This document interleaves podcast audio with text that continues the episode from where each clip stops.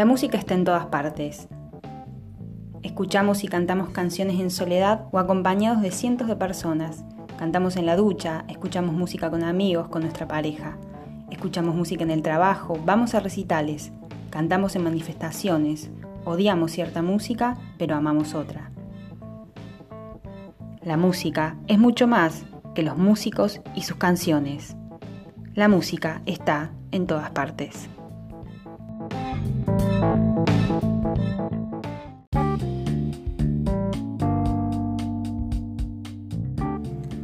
Bienvenidos a un nuevo capítulo de Coda, Lo que queda de las canciones, un podcast en el que hablamos sobre los significados sociales y políticos de la música. Mi nombre es Ana Truco y en este capítulo nos visita Leandro Donoso. Leandro es el creador y actual director de Gourmet Musical, la única editorial argentina que publica exclusivamente libros sobre música. Es profesor en la Universidad Nacional de las Artes y autor del único diccionario bibliográfico sobre música argentina. Leandro fue periodista, cronista musical, conductor de programas radiales sobre música. Su editorial, Gourmet Musical, fue distinguida con un premio Conex en 2019 y ya ha publicado más de 50 libros. Leandro, bienvenido a Coda.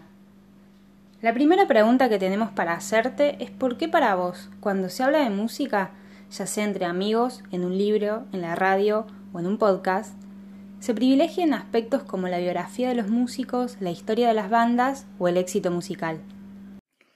Bueno, por una cuestión bastante razonable, en un punto que hablar de música es muy difícil. Es un arte abstracto, digamos, hablar del sonido no es tan fácil como hablar de una biografía, que es es una cosa fácil de poner en palabras, digamos, ¿no? Es una historia, es una novela, es un cuentito.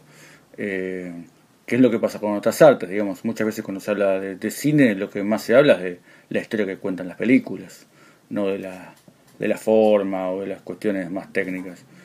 Y en música no tenés eso.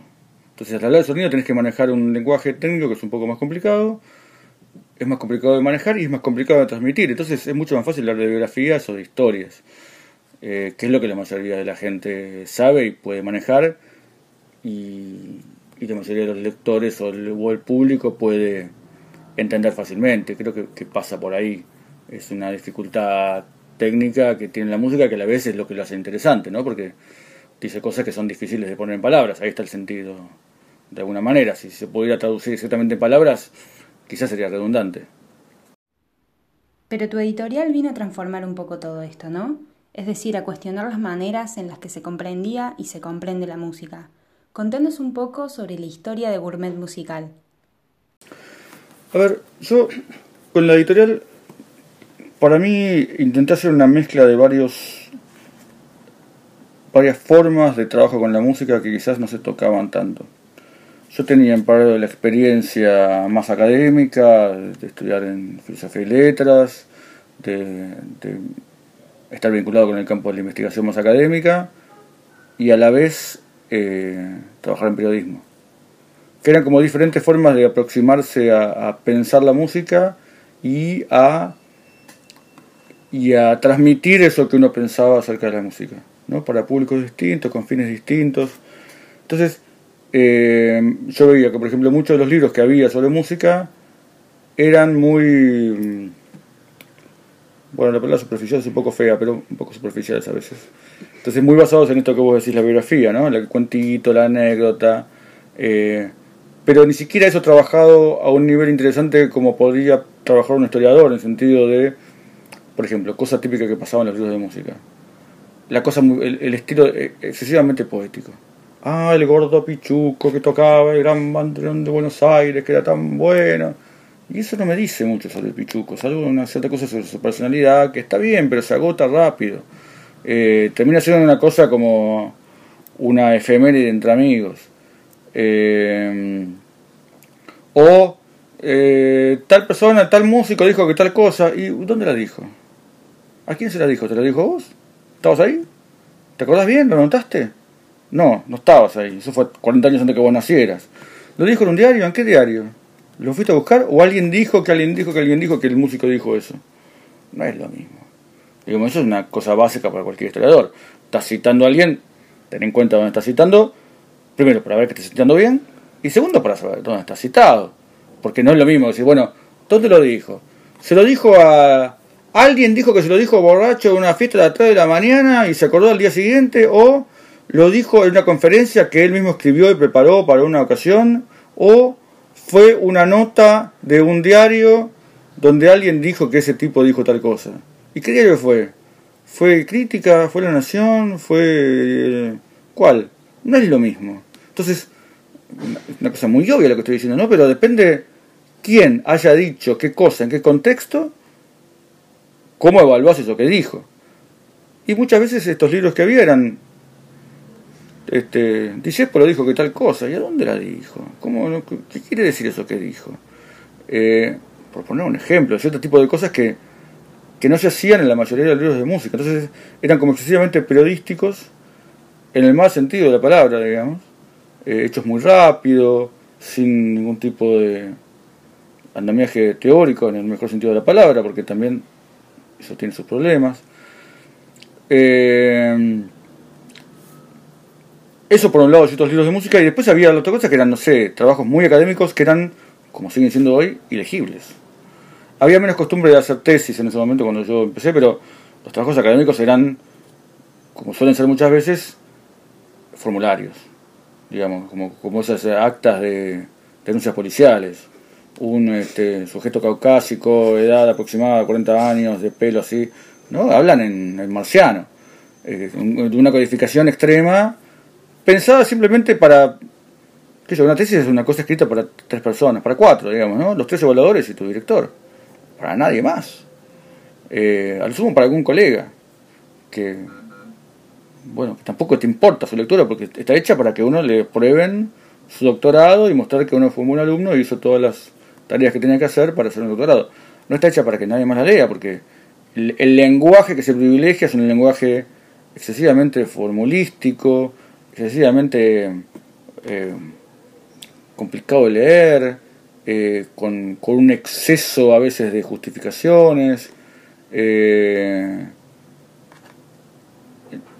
y, es lo contrario de lo otro, entonces hay mucho trabajo, pero expresado y mostrado de una manera que, que no solo no es atractivo, sino que me parece que le juega en contra. Porque yo creo que lo que pasa con los temas de investigación sobre música, salvo aquellos demasiado técnicos musicales, digamos, qué sé yo, un análisis armónico de alguna cosa o específicamente técnico, le puede interesar a muchísima gente.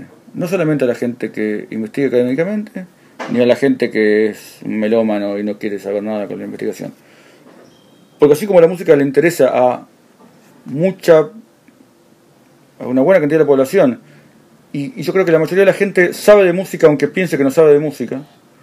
Entonces me parece que hay un material riquísimo sobre el cual trabajar. Hay trabajo muy interesante y no eh, tenía una forma de, de expresión o de producción o de circulación que le sacara un mayor jugo a esos temas. O sea que la editorial uno la podría leer o vos la viste en ese momento como una respuesta a una necesidad. Sí, a mí me gustaba leer libros de música, leo libros de música, investigaba sobre música, escucho música, escribía sobre música. Y me parecía que muchos de los libros sobre música que yo veía no me satisfacían y había mucha producción sobre temas que me parecían interesantes y que no tenía circulación y que podía mostrarse y eh, plasmarse de otra manera. Porque se da una paradoja que es que la música le interesa a mucha gente, hay muchas cosas interesantes para pensar sobre la música y hay muchas cosas para hacer, pero a la vez eh, la música es, está como en el cruce de ciertos tipos de prejuicios. Por ejemplo, eh, para mucha de la gente que escucha música y, que, y que, lee una revista de música o que lee crítica, tiene mucha desconfianza de la cosa académica, de la cosa más rigurosa, entonces le parece que eso es demasiado intelectual. Entonces como, ah, esto es demasiado. Y a la vez la gente más del palo intelectual tiene prejuicio con la música. Escuchan música, les gusta la música, pero primero tienen, tienen muchos prejuicios de el tipo de la buena música y la mala música, que son temas que para mí son totalmente obsoletos, digamos, yo no creo en eso. Eh, no existe la buena música y la mala música.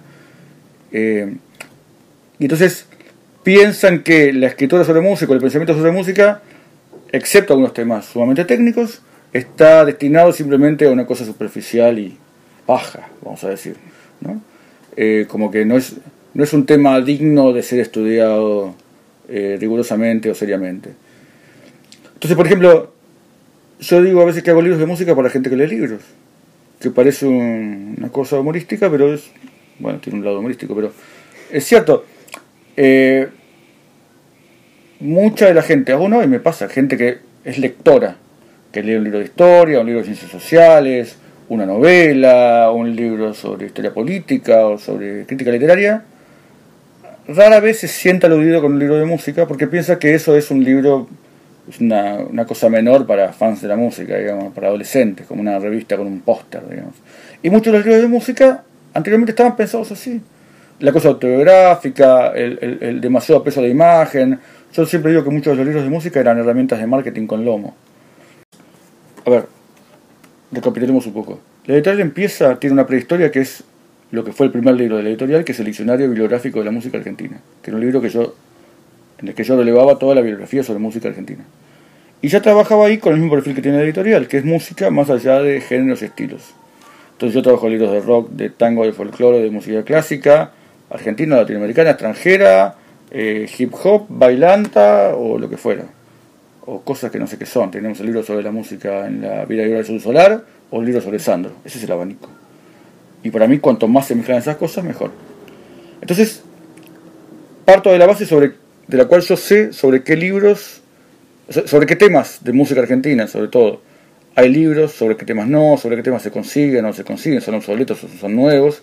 Y además mucha gente que está trabajando sobre temas interesantes sin llegada al formato de libro. Entonces, eh, yo ahí la primera conclusión es que no había ninguna editorial argentina dedicada exclusivamente a libros sobre música. Por supuesto, solamente libros sobre música. Una editorial como Corregidor tiene un catálogo muy grande, pero en un contexto que tiene libros de muchos otros temas. Una editorial como Ricordi también tiene libros de música, pero los libros de historia o de ensayos son una minoría. Lo que más publican son, o publicaban eran textos este, didácticos, técnicos, manuales. Y después un montón de editoriales publicaron libros sobre música de los más diversos géneros, de las editoriales chicas a las más grandes, de las universitarias a las a las que fueran. Y hubo, qué sé yo, pequeños intentos editoriales con algunas colecciones de no sé, libros sobre rock, ese tipo de cosas, pero ninguno había publicado libros sobre música. Y después me di cuenta por qué era tan difícil, porque eh, sobre todo cuando vos haces este tipo de libros que yo estaba haciendo, que había poco, creo yo, esa mezcla, porque no sos de aquí ni de allá, como dice la canción. Yo lo que, un poco lo que intento decir con los libros es que la música habla de mucho más que de música. Y que no se puede estudiar seriamente ningún, casi ningún otro tema de, la, de las humanidades, vamos a decir por lo menos, sin tener en cuenta la música. Bueno, y ya que mencionamos a las humanidades, queríamos preguntarte qué opinión tenés vos sobre ciertas representaciones sociales que aún hoy se sostienen sobre la música. Es decir, para vos, el cuarteto y la cumbia, son las expresiones musicales de los sectores populares y la música clásica es la expresión musical de los sectores más pudientes de la sociedad? Yo no soy sociólogo, pero para mí esas categorizaciones me hacen más agua por todos lados cada vez. La, idea de relacionar una música con un sector social me parece que está un poco vieja. Eh, por ejemplo, la idea de la música popular, la expresión popular. ¿Qué quiere decir? Yo no sé qué, a qué se considera el pueblo hoy. ¿En contraposición a qué? Ah, ¿cuál, es, ¿Cuál es la contrafigura del pueblo? Y por otro lado, ¿cuál sería la, música de lo que no es el pueblo?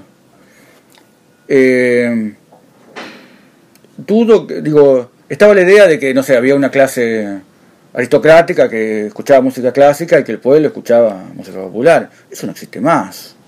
Digamos, no creo tampoco que, no sé quién sería el representante de la oligarquía o de la clase no popular, pero son remanentes de, de una época muy antigua los que solamente escuchan música clásica. ¿Y qué música clásica escuchan? Eh, Sacamos hace poco un libro muy interesante eh, compilado por Martín Lute y Abel Silver que se llama Las mil vidas de las canciones. Y por ejemplo, uno de los temas que se analiza es eh, los traspasos de canciones como No me arrepiento de este amor, de Chile. cuando más que hace unos años, la música que bailaron en el balcón de la Casa Rosada fue una música bailantera. ¿no? Sería lo contrario a la pertenencia socioeconómica de que se estaban ahí bailando en ese balcón. ¿no? Entonces, ¿es la expresión de la clase baja obrera o es la expresión de un señor que multimillonario? Evidentemente de las dos. Eh, el rock parece que pasa lo mismo. Lo puede escuchar una persona de clase baja, de clase media, de clase alta. Eh, por ejemplo, sacamos un libro hace poco sobre historias de fans de los Rolling Stones. Los Rolling Stones es una banda de una transversalidad impresionante. La escucha gente que tiene 70 años, que es, que es contemporánea a los Rolling Stones en sí mismos, que son tipos de 70 años, y tipos que tienen 15.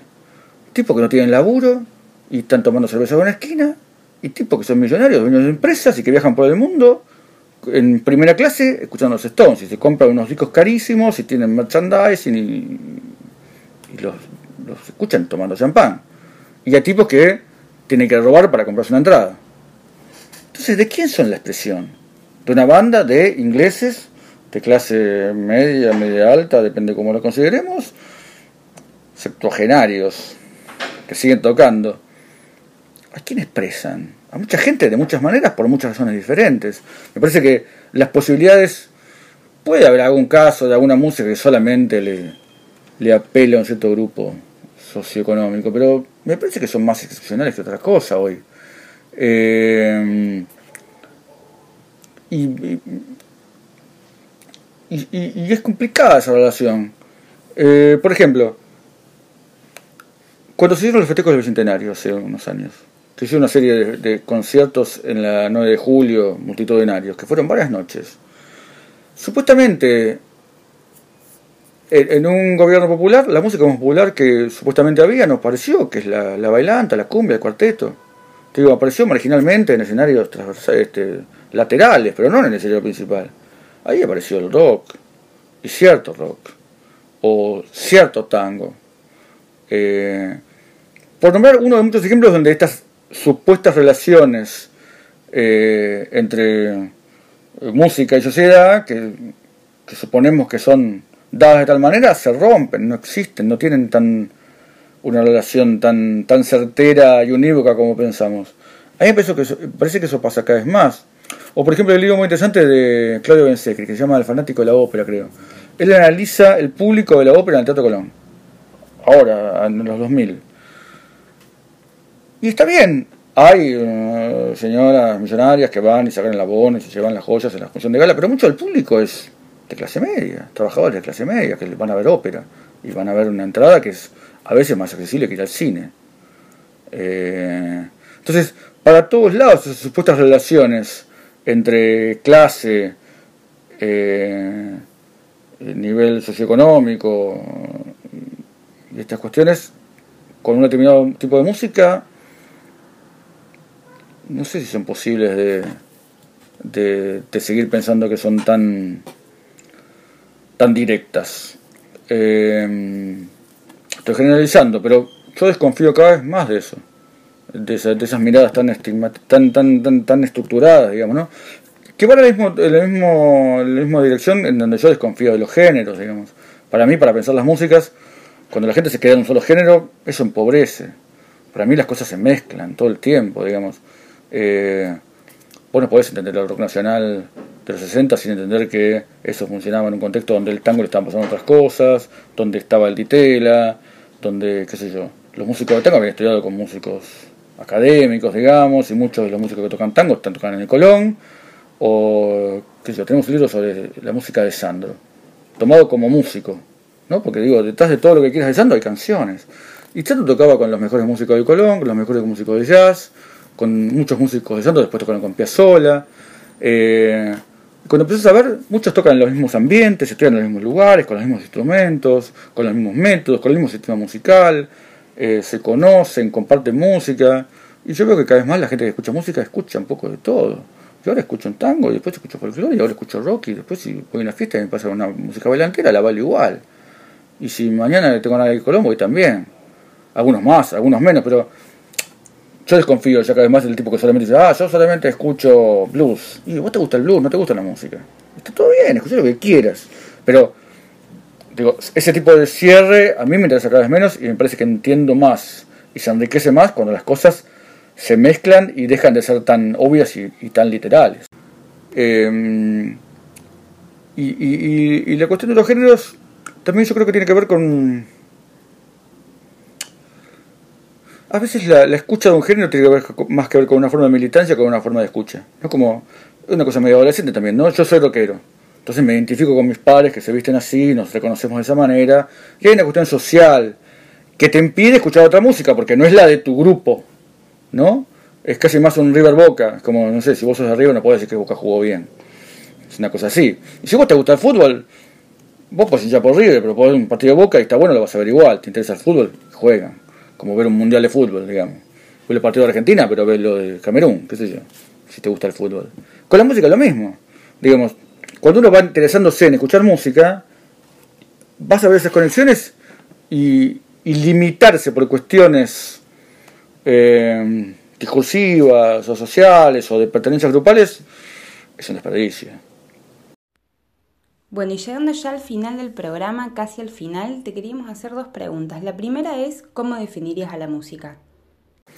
Definiciones de música hay tantas que sería imposible juntarlas, pero yo pienso la música... Eh, a mí me gustaba una, definición que había que música es una forma de escuchar, que eso incluye todo. Digo, vos escuchar cualquier cosa como música. Que la música concreta es como una forma de escuchar música en los sonidos, que yo, de la, de la concretos, de la realidad, digamos. Uno puede escuchar música ahí también, como a unas bases uno puede escuchar un ritmo en el, sonido que hace un tren cuando pasa por las vías, y uno podría usar eso como una base rítmica. Pero para mí también la música es una forma de, es una forma de ver, de pensar el mundo, es un prisma a través del cual ver el mundo, a través del, a través del que ver el mundo. Yo lo pienso de esa manera y por eso tengo una visión muy abarcativa, eh, casi promiscua de la música, ¿no? Donde yo, y eso se ve en la editorial, digo, no solamente la cuestión de los géneros, sino a través de los enfoques. Digo, yo tengo libros hechos por sociólogos, por antropólogos, por musicólogos, por historiadores, pero también tengo por periodistas, por humoristas, por eh, gente que escucha música nada más, o por músicos de diferentes extracciones. Y para mí todos esos puntos de vista y todas esas formas de ver la música me enriquecen mi propia forma de pensar, entender, comprender y disfrutar las músicas y a su vez todo ese pensamiento sobre música me, ilumina de alguna manera mi comprensión del resto del mundo. Entonces para mí la, música es el lente a través del cual yo veo el mundo, sea como el mundo tiene que ver con lo que escucho en la música y como lo que escucho en la música me cambia la forma de, de ver y pensar el mundo. Yo lo veo un poco así, pero bueno, es un poco personal. Bueno, y nuestra última pregunta es esta. ¿Qué música estás escuchando y por qué? Eh, a mí me pasa eso cuando me pregunta qué música me gusta que no sé qué responder, porque responder todas es como responder nada, pero me, pasa que también termino muy atado a escuchar la música que estoy, sobre la cual estoy trabajando. Cada vez es toda, porque estamos, la editorial tiene 60 libros, pero tengo 120 en, algún grado de preparación, desde proyectos hasta, libros que estamos trabajando, editando o terminando. Y esos son desde, no sé, la mayor cantidad de temas que se te puedan ocurrir, con lo cual me fuerza, por suerte, a escuchar todo tipo de músicas que yo no escucharía, porque son esos libros. Entonces estoy todo el tiempo escuchando música que me, que me dicta un poco ese programa. Eh, y, después estoy usando mucho los sitios de de streaming y qué sé yo, viendo las propuestas que me hacen, si te gustó esto, escuchás tal cosa, lo uso todo el tiempo descubriendo música que no conozco y, y, oscilando, de escuchar discos nuevos y cosas desconocidas y cosas más conocidas, qué sé yo. Eh, ciertos tipos de rock o, cosas más canciones para que cosas más cantables y cosas más de, de disfrute. O sea, oscilando todo el tiempo entre lo conocido y lo desconocido. Pero yo me explotó, escucho rock, tango, la verdad que no, no se me hace difícil circunscribirme a una música, digamos, y cambia todo el tiempo, porque cambia durante el momento del día, hay momentos que quiero escuchar una canción, y momentos que quiero escuchar una sonata de piano, y momentos que, que no quiero escuchar nada. Bueno, Leandro, muchísimas gracias por venir a Coda. No, gracias a vos por invitarme a, a esta entrevista tan interesante.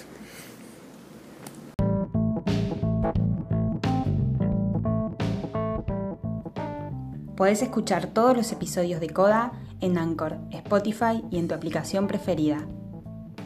Soy Ana Truco y esto fue Coda, lo que queda de las canciones, un podcast sobre música, cultura y política.